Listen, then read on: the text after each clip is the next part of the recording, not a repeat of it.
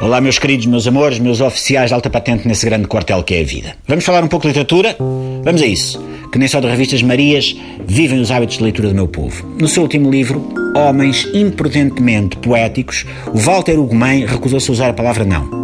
Ora, eu não sou nenhum Bob Dylan para estar aqui a fazer apreciações literárias, mas também sou um homem imprudentemente poético. Mas estou imprudentemente poético, até faz impressão. Usei quitoso durante um semestre, mas continuei imprudentemente poético e tanto o meu médico como a minha taróloga não sabem mais o que é que hão de fazer para que eu deixe de ser imprudentemente poético. Por isso, acho que estou em condições de dizer que escrever um livro inteiro sem usar a palavra não é um desafio interessante, sim senhor, mas limita muito a narrativa. Por exemplo, um dos personagens pergunta ao outro: Queres levar com um barrote na cabeça?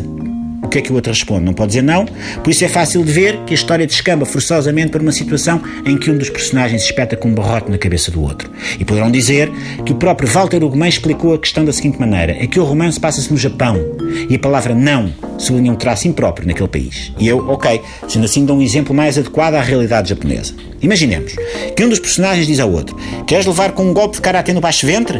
O outro personagem pode dizer não? Não pode. Vai daí a história descamba forçosamente para uma situação em que alguém vai levar com um golpe de karatê no baixo ventre. E vocês podem dizer que eu não estou a perceber nada que no Japão, tal como o próprio Walter Ugman explica, a palavra não é substituída por expressões do tipo isso é difícil. E eu tudo bem, vou dar-vos então outro exemplo. Vamos que um dos personagens diz ao outro: Olha, vou pagar 15 dias nas Ilhas Fiji com o teu cartão de crédito. E o outro diz: É pá, isso é difícil. E o primeiro responde logo: Nem por isso. Fiz a compra online, dei-lhes o teu número de cartão e em dois minutos tenho no mail a confirmação da viagem. A história forçosamente descamba para uma situação em que um dos personagens vai passar 15 dias às Fiji à pala do outro. Sabem onde é que esta regra de não dizer não tinha dado um jeito enorme?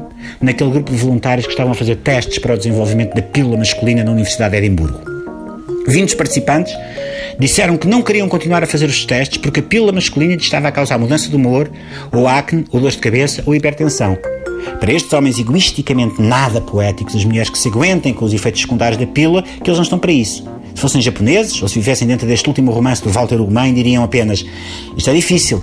E a coisa dava-se. Bem, só espero que depois do Walter Ugumem se ter recusado a escrever a palavra não no livro, seja agora o Pedro Chagas Freitas a recusar usar a palavra prometo no título de um livro e desafio literário à séria, mas mesmo à séria, era um livro de Alexandra Solnado, onde ela não escrevesse a palavra Jesus. Até amanhã, Pips.